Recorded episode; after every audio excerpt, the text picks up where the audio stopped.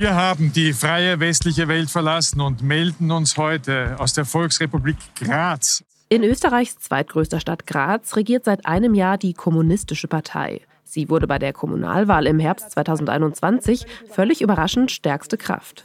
Mit den Kommunisten als neue Nummer eins steht die politische Welt in Graz Kopf. Die KPÖ legte kräftig zu und ist künftig mit 29 Prozent der Stimmen die stärkste Kraft. Dabei hat Österreich auf Bundesebene keine Partei links der Sozialdemokraten und der Grünen, die im Parlament vertreten wäre. So etwas wie die Linke in Deutschland gibt es nicht. Ja, es gab Gruppen, die versucht haben, verschiedene Linke zusammenzufangen. Die sind aber bei keiner Wahl erfolgreich geworden. Wie haben es die Kommunisten in Graz dennoch geschafft, von so vielen Menschen gewählt zu werden? Und wie lebt es sich unter kommunistischer Herrschaft? Glauben Sie, Graz könnte in einen kalten Krieg schlittern äh, mit, äh, mit der Steiermark? Nein, nein, das glaube ich nicht. Okay. Nee. Könnte der Erfolg der KPÖ aus Graz auf andere Orte in Österreich überschwappen? Sitzen die Kommunisten vielleicht schon demnächst im Nationalrat? Ich glaube, das ist jetzt äh, möglicher denn je geworden. Und könnte die Partei womöglich von den Fehlern der Linken in Deutschland lernen, die gerade in einer tiefen Krise steckt? Wenn eine Partei von einer Niederlage zur nächsten kommt, dann fängt sie irgendwie automatisch an zu streiten, weil es dann darum geht, woran liegt das eigentlich und wer ist eigentlich daran schuld. Und genau das passiert bei den Linken die ganze Zeit. Ich bin Lucy Heisterkamp vom Spiegel. Und ich bin Antonia Raut vom Standard. In dieser Folge von Inside Austria beschäftigen wir uns mit der Linken in Österreich. Wir fragen, wieso die kommunistische Partei in Graz so viele Wählerinnen und Wähler überzeugt hat und was sich dort mit einer kommunistischen Bürgermeisterin verändert hat. Wir wollen wissen, warum in Österreichs Nationalrat keine Partei links von SPÖ und Grünen sitzt und was ausgerechnet in Graz so anders ist. Und wir werfen einen Blick nach Deutschland. Verschwindet die Linke dort bald in der Bedeutungslosigkeit, so wie in Österreich lange Zeit die KPÖ?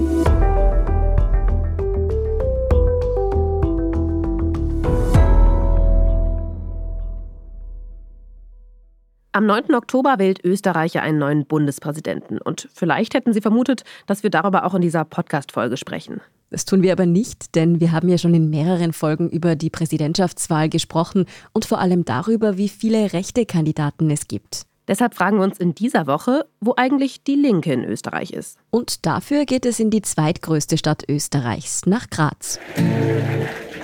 Macht auf, verdammte diese Erde,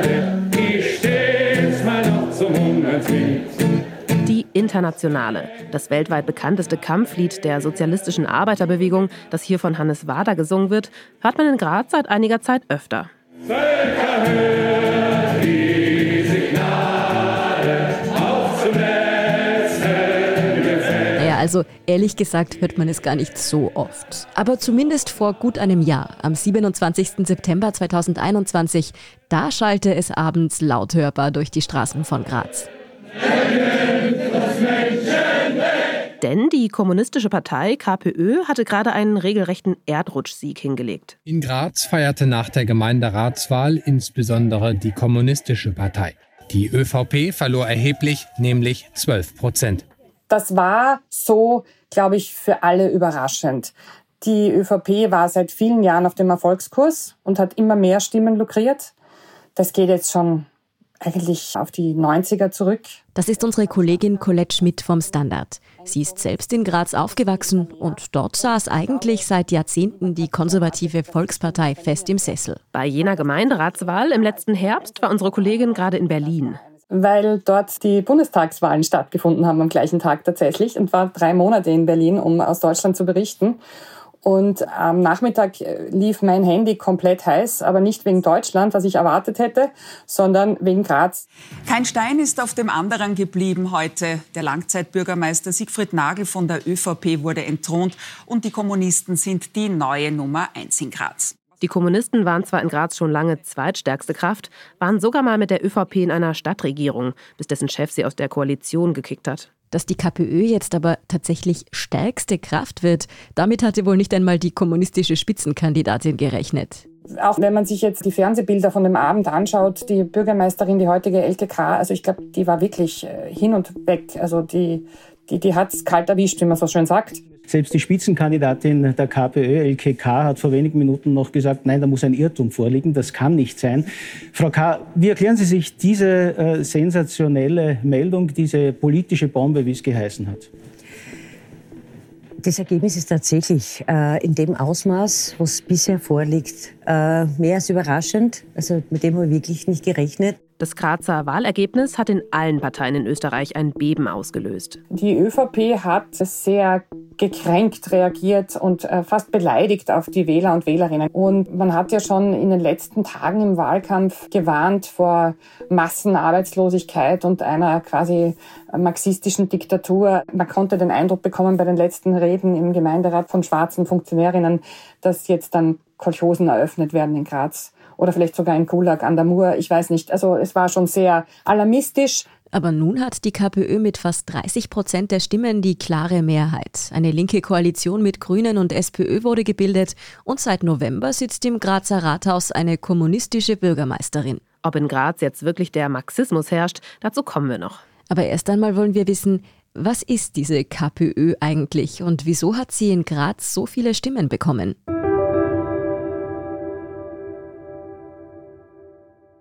Also sie ist eine der ältesten kommunistischen Parteien der Welt sogar. Und sie steht für eine klassenlose Gesellschaft, das kann man mal so sagen. Die Kommunistische Partei Österreich gibt es nämlich schon seit 1918. Und sie hat eine ziemlich bewegte Geschichte. Wir wollen uns jetzt nicht allzu sehr in der Vergangenheit verlieren, aber vielleicht ein paar Eckdaten. Im Zweiten Weltkrieg war die KPÖ verboten und eine der wichtigsten Kräfte im Widerstand gegen Nazi-Deutschland. Nach dem Krieg gehörte die KPÖ sogar zweieinhalb Jahre lang der Bundesregierung an. Ich denke, so ab Ende der 50er Jahre nach dem Staatsvertrag und ersten Wahlen haben sie sukzessive verloren. Sie sind dann auch nicht mehr im Nationalrat gesessen, bis in die 70er noch in ein paar Landtagen, dann auch dort nicht mehr. Also es ging dann total bergab. Unsere Kollegin Colette Schmidt glaubt, dass der Abstieg der KPÖ wahrscheinlich damit zusammenhing, dass sich die Partei in Sowjetzeiten zu stark in Richtung Moskau orientierte. Das kam im Nachkriegsösterreich jetzt nicht so gut an. Es gibt einen schönen Satz von einem KPÖ-Funktionär, einem Jungen, mit dem ich gesprochen habe, der gesagt hat, Damals gab es unter den Alten den Sinnspruch, wenn in Moskau der Regen vom Himmel fällt, spannen sie in Wien die Kommunisten den Schirm auf. Also so ungefähr, ja. Da gab es eigentlich keine österreichische Politik. Damals verschwand die KPÖ dann für eine ganze Zeit komplett in der Bedeutungslosigkeit. Und dann kam Graz und die Steiermark. Und da muss man sagen, die Entwicklung hier unterscheidet sich von der KPÖ in Österreich ganz eindeutig, dass man weniger in den Nationalrat wollte, als Kommunalpolitik betrieben hat und sich auf das konzentriert hat. Das heißt, Wohnungsnot bekämpfen, Armut bekämpfen, all diese Dinge. In Graz hat es die KPÖ inzwischen ziemlich erfolgreich geschafft, als die Partei wahrgenommen zu werden, die sich um die realen Probleme der Menschen vor Ort kümmert. Vor allem die Wohnungspolitik, der Ausbau von Sozialwohnungen spielen da eine wichtige Rolle. Man kann sagen, das war früher mal klassische sozialdemokratische Politik. Das ist nichts anderes. Das ist eigentlich, ja, wenn man sich auch das Rote Wien anschaut, dann war das einmal das, was jetzt die KPÖ in Graz macht. Außerdem verzichten PolitikerInnen der KPÖ ab einem gewissen Einkommen von rund 2000 Euro netto auf ihr weiteres Gehalt und spenden den Rest. Das wird von den anderen Parteien als populistische Masche abgetan, kommt aber bei vielen in der Bevölkerung offenbar sehr gut an. Weil andere Politiker verdienen sich dumm und deppert, geben nichts davon ab und machen auch dementsprechend eine Politik, die nicht sehr sozial ist. Sie haben auch im Rathaus jeden Tag Beratungsstunden gemacht, gratis, wo Leuten, übrigens auch sehr, sehr vielen nicht wahlberechtigten ausländischen Familien, ganz unbürokratisch geholfen wurde. Aber nicht nur armutsbetroffene Menschen wählen die KPÖ in Graz. Da gibt es so die Hofratswitwe, die dann aus schlechtem Gewissen vielleicht die KPÖ wählt, wie sie sonst der Caritas was spenden würde. Also da gab es wirklich gerade in den wohlhabenden Bezirken unglaubliche Prozente für die KPÖ. Einen Großteil ihres Erfolgs hat die KPÖ in Graz wohl auch ihrer Spitzenkandidatin zu verdanken, über die mittlerweile sogar schon die New York Times berichtet hat. Elke K. ist 60 Jahre alt und gilt als stark sozial engagiert. In Interviews wirkt sie eher wie eine nette Sozialarbeiterin als eine kämpferische Kommunistin. Ich bin persönlich schon sehr lange in der Politik, auch immer konkret da für die Menschen. Ich habe eine, ich pflege einen Stil, der hinhört, der versucht, äh, die Probleme der anderen zu meinen eigenen zu machen. Und das nimmt man ihr wirklich ab. LKK kommt authentisch rüber. Um eine kleine Anekdote zu erzählen, die wird nach der Wahl ins ORF-Studio gerufen zu einer Konfrontation und man sagt dann, sie soll bitte in die Maske kommen und eine Kollegin vom ORF erzählt mir dann, sie sagt, die braucht das nicht. Ja. Und die geht als einzige ungeschminkt rein. Mit Elke K. als Chefin ist es der KPÖ in Graz also gelungen, von Menschen gewählt zu werden, die mit Kommunismus eigentlich nichts am Hut haben. Ich weiß ehrlich gesagt nicht so viel über ihr Wahlprogramm oder grundsätzlich ihr Parteiprogramm. Aber ich würde sagen, bevor man sich da jetzt einbildet, dass äh, das typisch UdSSR-Kommunismus ist, sollte man sich einfach vorher informieren. Na, das kann man nicht vergleichen mit dem Kommunismus zum Beispiel in der DDR. Mein, mein Mann, mein verstorbener Mann war aus der DDR. Und das war ganz anders. Ich glaube, Kommunismus wird in Graz anders definiert, als es über die Landes-, also über die Stadtgrenzen äh, interpretiert werden kann. Offenbar lassen sich Menschen hier vom Begriff Kommunismus nicht abschrecken obwohl kommunistische Regime in der Geschichte unglaublich viel Leid verursacht haben. Arbeitslager, Unterdrückung, Überwachung, Hinrichtungen. Bis heute sind ja die wenigen Länder mit kommunistischen Regierungen, die es noch gibt, alles andere als Vorzeigedemokratien. Wieso ist Kommunistische Partei im Jahr 2021 noch ein guter Name nach all den Verbrechen mit den Abermillionen Toten, die Kommunisten überall, wo sie regiert haben, in der Geschichte begangen haben? Äh, das, was Sie mich jetzt gefragt haben, das werde ich bin ich eigentlich nie gefragt worden, außer von Journalisten oder politisch Andersdenkenden. Die KPÖ hat in Graz auch viel für die Menschen erreicht. Angesprochen auf die Historie des Kommunismus verweist LKK, wie hier im ORF-Interview, also gerne darauf, dass sie Lokalpolitikerin ist. Sie spricht lieber über Sozial- und Wohnungspolitik als über die Revolution. Aber wie viel kommunistische Ideologie steckt tatsächlich in der KPÖ?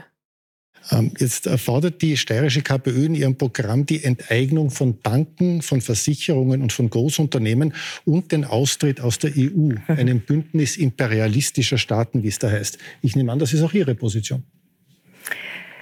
Äh, äh, ich bin eine Kommunalpolitikerin, ich lebe hier äh, seit meiner Kindheit. Und ich arbeite hier und ich bin KPÖ-Chefin in Graz. Äh, ich kann mich nicht erinnern, dass ich das in irgendeiner Situation jemals gesagt hätte.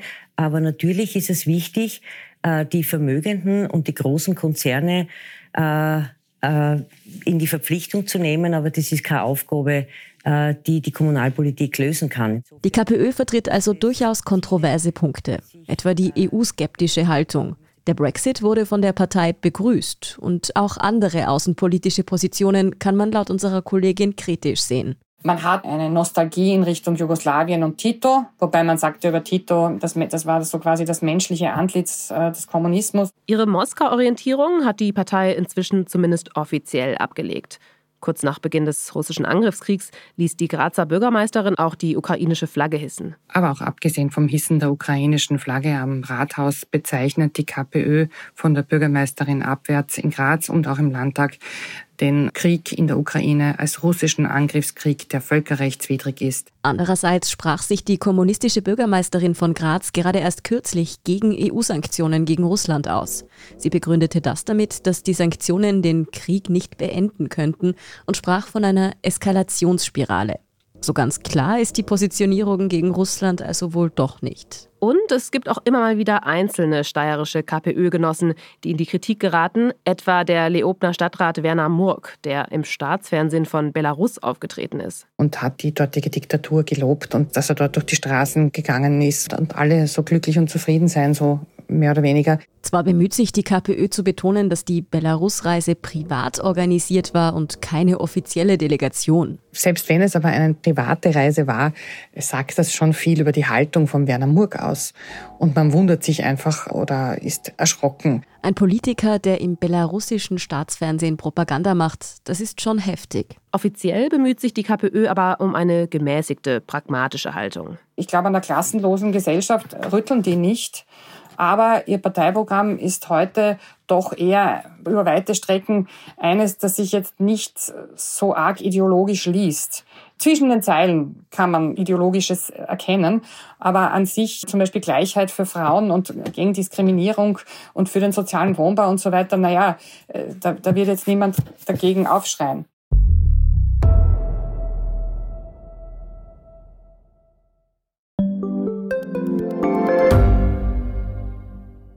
Ich bin die Franziska. Ich bin der Martin. Und wir wollen besser leben. Lohnt sich 10.000 Schritte zu gehen jeden Tag? Ist das Großraumbüro wirklich so schlecht wie sein Ruf? Spoiler, ja. Bringt's was, Intervall zu fassen?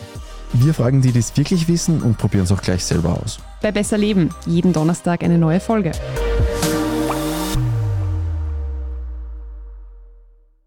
Aber wie lebt es sich denn nun im kommunistischen Graz? Das wollte auch der ORF-Moderator Peter Klien wissen. Er moderiert die Sendung Gute Nacht Österreich, ein satirisches Late-Night-Format. Clean machte sich Anfang des Jahres, ausgestattet mit russischer Uschanka-Mütze und FFP2-Maske mit Sowjetemblem, auf zu einem Stadtbesuch. Wir haben die freie westliche Welt verlassen und melden uns heute aus der Volksrepublik Graz. Glauben Sie, Graz könnte in einen kalten Krieg schlittern äh, mit, äh, mit der Steiermark? Na, nein, das glaube ich nicht. So richtig fündig wird Peter Klien bei seiner Suche nach Zeichen der kommunistischen Herrschaft allerdings nicht. Es wehen weder Fahnen mit Hammer und Sichel auf dem Marktplatz, noch wurden Mao- oder Lenin-Statuen errichtet. Was sich mit der neuen Regierung im Stadtbild verändert hat, es gibt ein paar mehr Grünflächen. Das geht wohl auf die Kappe der grünen Vizebürgermeisterin. Andere Veränderungen sind weniger sichtbar. Es wurde überall eine Teuerungsbremse eingezogen. Bei den Gebührenabgaben, bei den Wohnungen, also das wurde gehalten. Man hat sich das ganze Haus Graz, wie das unter der ÖVP-Regierung genannt wurde, also die ganzen Beteiligungen der Stadt angeschaut und da Jobs transparenter ausgeschrieben. Es wird jetzt das nicht mehr geben, dass da unter der Hand für Parteifreunde irgendwelche Jobs geschaffen werden. Also bis jetzt zumindest halten sie das Versprechen. Man muss sie halt weiter beobachten. Und es gibt noch einen Nebeneffekt. Dem Tourismus in Graz geht es derzeit offenbar ziemlich gut. Es gibt durchaus Leute, die kommen jetzt nach Graz, weil sie sich das anschauen wollen.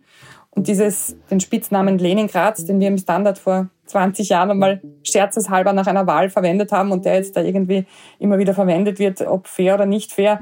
Aber die wollen sich Leningrads anschauen, was da eigentlich los ist. Aber so viel zum Bestaunen gibt es dann in Leningrad doch nicht. Jedenfalls nichts, das nicht schon vor den Kommunisten da gewesen wäre. Dazu muss man aber auch sagen, dass die große kommunistische Ideologie auf kommunaler Ebene ja gar nicht umsetzbar ist weil die können ja nicht die Gesetze ändern oder irgendwas, ja, oder jetzt irgendwie die Wirtschaft verstaatlichen. Das können sie ja nicht machen.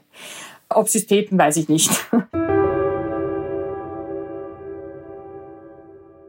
Was aber wäre, wenn die KPÖ irgendwann wieder auf Bundesebene erfolgreich wird? Schauen wir mal ganz grundsätzlich auf die Linke in Österreich. Da fällt sofort auf, es gibt im Parlament keine Partei links der Sozialdemokraten und der Grünen, also kein Äquivalent zur Partei Die Linke in Deutschland. Ja, ich bin Timo Lehmann und ich arbeite im Hauptstadtbüro vom Spiegel. Unser Kollege Timo Lehmann berichtet hauptsächlich über die Linke. Und die wurde vor allem rund um die deutsche Wiedervereinigung stark.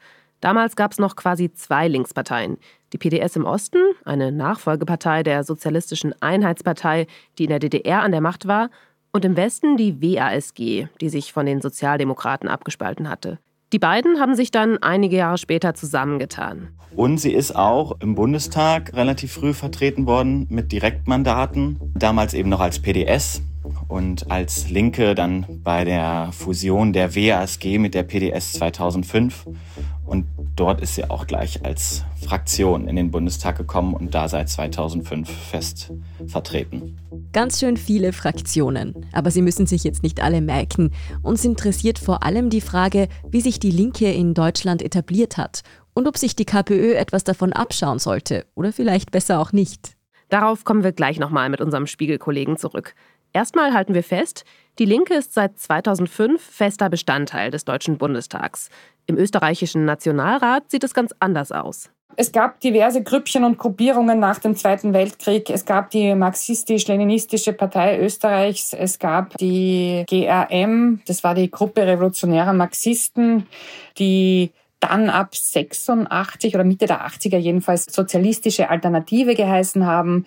Da gab es auch so Maoistenbewegungen, immer so aus den Studentenbewegungen herauskommend in Österreich. Aber all diese Gruppen blieben eher Splittergruppen. Und wer in einer politischen Partei aktiv werden wollte, der ging zur SPÖ, zu den Grünen oder eben zur KPÖ, die aber ja auf Bundesebene nichts zu sagen hat.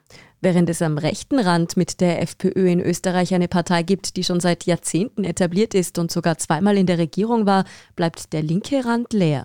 Ist Österreich einfach zu konservativ? Wählt hier niemand links? Die Wählerschaft hat nie gefehlt. Das zeigt zum Beispiel eine Wähleranalyse des Standard, die zwar schon einige Jahre alt ist, aber trotzdem noch interessant. Das Wählerpotenzial für eine Linkspartei ist demnach ähnlich hoch wie in Deutschland. Wir verlinken Ihnen den Artikel zu der Analyse in den Show Notes.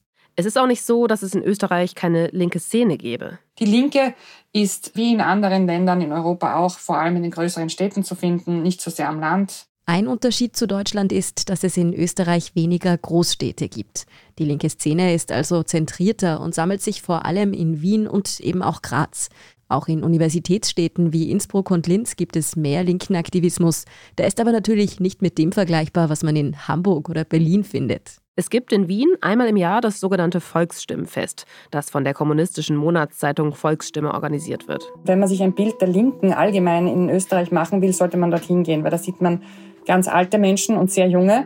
Und man sieht unfassbar viele Standeln, auch noch so versprengte Trotzkisten und solche Sachen. Wenn die sich alle zusammentäten, das ist ein Dreitagesfest im Prater auf der Jesuitenwiese, dann würden die vielleicht wirklich mehr Erfolg haben. Es gab schon immer wieder einmal Versuche linker Gruppen, sich zu einem größeren Parteienbündnis zusammenzuschließen. Allzu erfolgreich waren die aber nie. Das liegt zum einen an pragmatischen Gründen. Fehlendes Geld, fehlende Ressourcen und Strukturen. Ein Wahlkampf in Österreich lässt sich nicht so einfach aus dem Ärmel schütteln, sondern kostet viel Geld. Aber was ist mit der KPÖ, die ja immerhin schon einmal vor mehr als 60 Jahren im Nationalrat saß? Wieso hat die es bis heute nicht mehr geschafft, auf Bundesebene mehr Wählerstimmen zu gewinnen? Einen Grund, warum die Kommunisten lange in der Bedeutungslosigkeit verschwunden sind, den haben wir schon gehört. Vielen Österreicherinnen und Österreichern war die KPÖ einfach zu Moskau treu. Das war auch, äh, wir uns erinnern, in Zeiten des Kalten Krieges nichts, was hier Wählerinnen und Wähler angesprochen hätte. Und dann, nach dem Fall des Eisernen Vorhangs und dem Zusammenbruch kommunistischer Systeme in Osteuropa, war sowieso alles am Ende. Ja. Einen weiteren Fehler der Kommunisten sieht unsere Kollegin darin, dass sie sich lange Zeit zu wenig vor Ort in den Städten und Dörfern engagiert haben. Die wollten einfach gleich in den Nationalrat, aber auf der kommunalen Ebene ist nichts passiert. Und man muss aber von unten anfangen, wahrscheinlich, wie man sieht, ja. Die wollten ins Parlament, aber waren nicht im Gemeinderat. Das geht sich so nicht aus. Das haben die Grazer Kommunisten, wie wir ja gehört haben, ganz anders gemacht und wurden dafür belohnt. Könnte es also sein, dass es mit der KPÖ in den nächsten Jahren wieder bergauf geht? Dass der Erfolg aus Graz irgendwann auf andere Städte und vielleicht sogar auf die Bundesebene überschwappt? Und was müsste die KPÖ dafür tun? Muss sie vielleicht noch pragmatischer, realpolitischer werden, damit man sie auf Bundesebene wählt?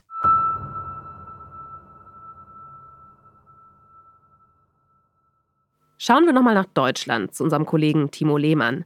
Wie hat sich die Linke dort entwickelt? Also die Linke war eher das Auffangbecken für die ja, Richtungsentwicklung von SPD und Grünen und ist dabei eigentlich auch geblieben. Denn Grüne und Sozialdemokraten sind in Deutschland, ähnlich wie in Österreich, in den letzten Jahrzehnten immer weiter von links in die Mitte gerückt. Bei der Linken war das laut unserem Kollegen etwas unterschiedlich, je nachdem, wo man hinschaut. Wenn es darum geht, wie sich die Linke zur Realpolitik verhält, kann man sagen, dass in den ostdeutschen Landesverbänden, da war sie auch sehr, sehr früh in Regierungsverantwortung, hat in Schleswig-Holstein und in Sachsen-Anhalt schon in den 90er Jahren eine Minderheitsregierung toleriert von der SPD. Und da kann man sagen, dass die Ostlandesverbände auch schon pragmatischer aufgestellt sind und äh, realistische Politik machen. Anders ist das in den westdeutschen Landesverbänden. Da sind eigentlich immer noch die alten ideologischen Kämpfe, die da geführt werden. Mit ideologischen Kämpfen meint unser Kollege zum Beispiel, Auslandseinsätze der Bundeswehr werden grundsätzlich abgelehnt. Die NATO soll aufgelöst und stattdessen ein neues Sicherheitsnetzwerk aufgebaut werden, zu dem dann auch Russland gehört. Was jetzt gerade in diesen Zeiten völlig utopisch klingt und wo eigentlich viele auch osteuropäische Länder sehr froh sind, dass sie in der NATO sind, ist die Linke der Auffassung, man müsste die NATO auflösen und irgendwie da was mit Russland zusammen machen, was wirklich sehr, sehr realitätsfern ist. Und das ist auch ein Punkt. Andere, etwas weniger ideologische Kämpfe führt die Linke zu Haushaltsfragen. Also die Linke in den Bundesländern, auch im Westen, die fordern viele Dinge, die mit sehr, sehr viel Geld verbunden sind. Und da ist die Frage, kann man das überhaupt einlösen? Vollkommen in der Realpolitik gelandet ist die Linke in Deutschland also nicht und sitzt trotzdem bis heute im Parlament. Auf Bundesebene mitregiert hat sie allerdings noch nie. Dabei gab es mal, nach den Bundestagswahlen 2017, rein rechnerisch eine Möglichkeit für eine Koalition aus Linken, Grünen und Sozialdemokraten. Aber da war es tatsächlich so, dass eben die SPD da vor allem auch noch nicht so weit war, weil es gibt auch noch neben den politischen Gründen auch noch andere Gründe, die historisch begründet sind. Weil die Linke ja, wir haben es schon erwähnt, auch aus der Nachfolgerpartei der SED hervorgegangen ist. Deswegen ist das da für viele noch ein ja, größerer Schritt, der da gemacht wird, wenn man wirklich mit dieser Partei regieren will, weil die SED wurde mal als Einheitspartei, wo auch Sozialdemokraten sozusagen gezwungen wurden, mit der kommunistischen Partei zusammenzugehen und ähnliches. Also da gibt es einfach auch historische Barrieren, dass man am Ende eine Regierung in der Bundespolitik mit der Linken bildet. Aber abgesehen davon ist die Linke derzeit sowieso weit von einer Regierungsbeteiligung entfernt. Ja, die Linke hat vor allem das Problem, dass sie alle Wahlen verliert. Also sämtliche Landtagswahlen gehen verloren, seitdem die Parteispitze gewechselt hat. Mittlerweile ist die Partei nur noch in vier deutschen Bundesländern in den Landtagen vertreten. Und bei der letzten Bundestagswahl hat es nur noch durch drei Direktmandate mit dem Einzug ins Parlament geklappt. Und wenn eine Partei, sage ich mal, von einer Niederlage zur nächsten kommt, dann fängt sie irgendwie automatisch an zu streiten, weil es dann darum geht, woran liegt das eigentlich und wer ist eigentlich daran schuld.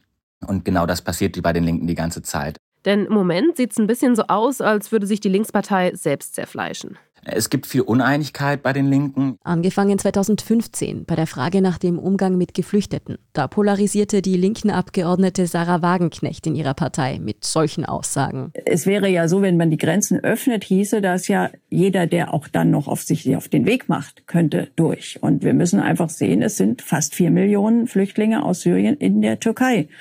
Und wenn einer behauptet, dass Europa es bewältigen könnte, diese vier Millionen Menschen aufzunehmen, äh, das ist wohlfeil. Und das hat sich dann fortgesetzt, zum Beispiel beim Thema Corona oder auch jetzt beim Umgang mit dem Angriffskrieg auf die Ukraine. Da gibt es einfach eine Spaltung inhaltlicher Natur, die durch die Partei einmal durchgeht. Da gibt es die einen, die sich stark für die Solidarität mit der Ukraine aussprechen und andere, wieder rund um Sarah Wagenknecht, die zu Verhandlungen mit Russland aufrufen.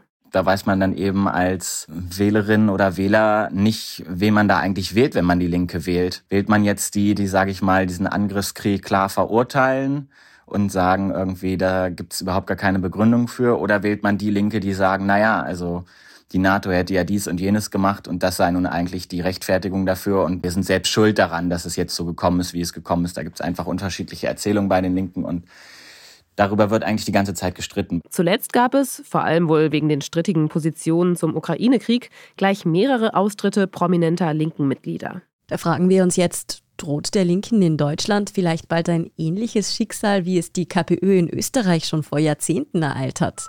Fliegt sie demnächst ganz aus dem Parlament, den restlichen Landtagen? Wird sie vielleicht zu einer Partei, die sich nur noch auf Gemeindeebene um die sozialen Fragen der Menschen vor Ort kümmert? Der Glaube daran, dass die Linke jetzt in den nächsten zwei, drei Jahren einfach verschwindet und sich damit erledigt hat, das glaube ich eigentlich nicht. Und man muss ja auch sagen, dass die Linke, sage ich mal, nach 1990, wo sie so viele Mitglieder verloren hat, also die ganzen alten SED-Mitglieder, die natürlich alle ausgetreten sind, dann auch schon andere Krisen hatte. Die Linke ist auch tatsächlich schon mal aus dem Bundestag geflogen. 2002, damals noch als PDS. Die Partei ist auch so alt, wenn man jetzt, sag ich mal, die kommunistische Linie zieht, also wie lange es da schon gibt, die Idee von Sozialismus in diesem Sinne. Und ja, Totgesagte glauben länger. Also ich glaube persönlich nicht, dass es kann sein, dass sie jetzt mal irgendwann aus dem Bundestag rausfliegt, aber dass sie völlig verschwindet. Dafür ist sie, glaube ich, dann doch zu etabliert in Deutschland inzwischen.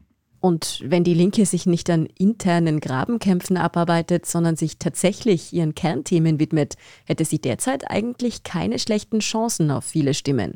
Immerhin droht eine soziale Krise durch die steigenden Energiepreise und Teuerungen belasten besonders ärmere Wählerschichten. Da ist wieder eine kleine Chance für die Linke, weil bei allen Streitigkeiten, die sie untereinander haben und bei vieler Uneinigkeit bei den Themen sind sie bei diesem Thema dann doch wieder alle eigentlich auf einer Linie. Also bei der sozialen Frage sehen sie es eigentlich alle ähnlich.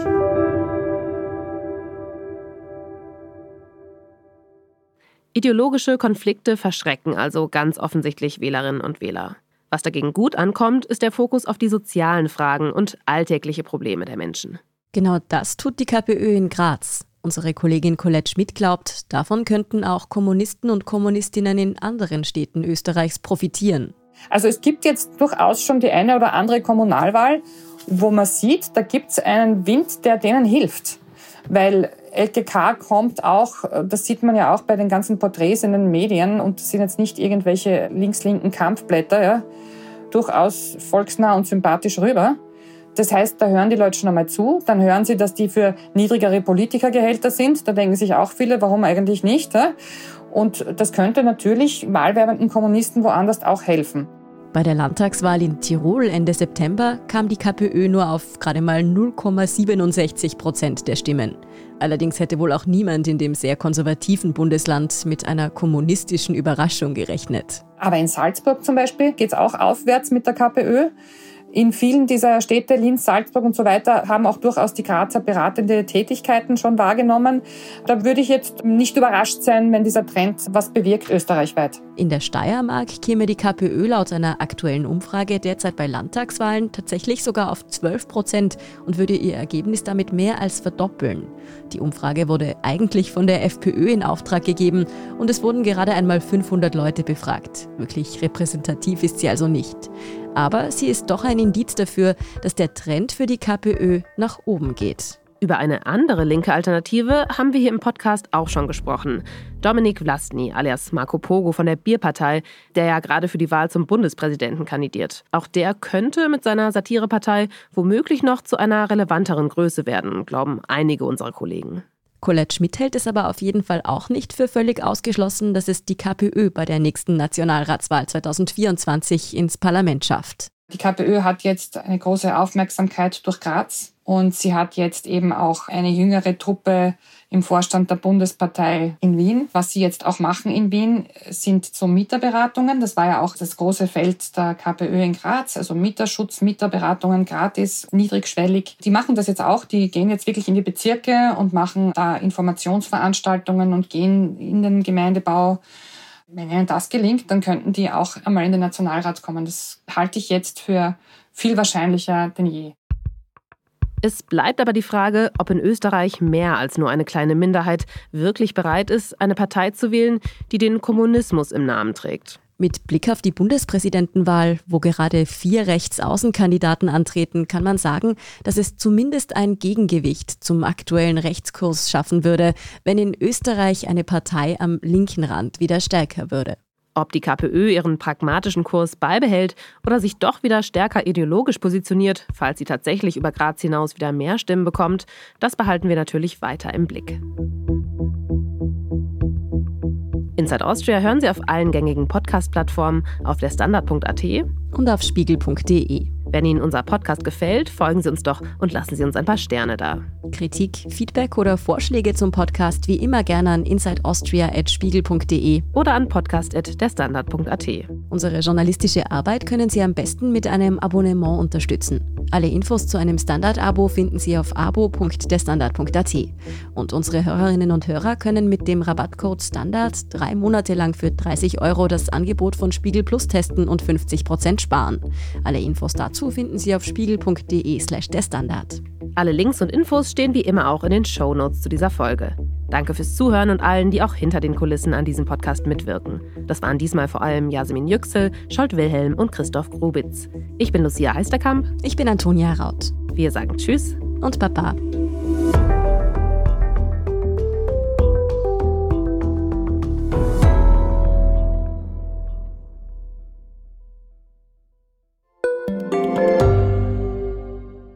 Frisst die Inflation mein Erspartes auf? Soll ich mein Geld in Aktien stecken? Und wie funktionieren eigentlich Kryptowährungen? Ich bin Davina Brumbauer. Ich bin Helene Dallinger. Und ich bin Max Leschanz. Im neuen Standard-Podcast Lohnt sich das? sprechen wir über alles rund ums Thema Geld und Geldanlage. Wie man in Aktien investiert, ob der Traum vom Eigenheim noch realistisch ist und was genau hinter einem NFT steckt. Im Gespräch mit ExpertInnen gehen wir jede Woche diesen und vielen weiteren Fragen auf den Grund.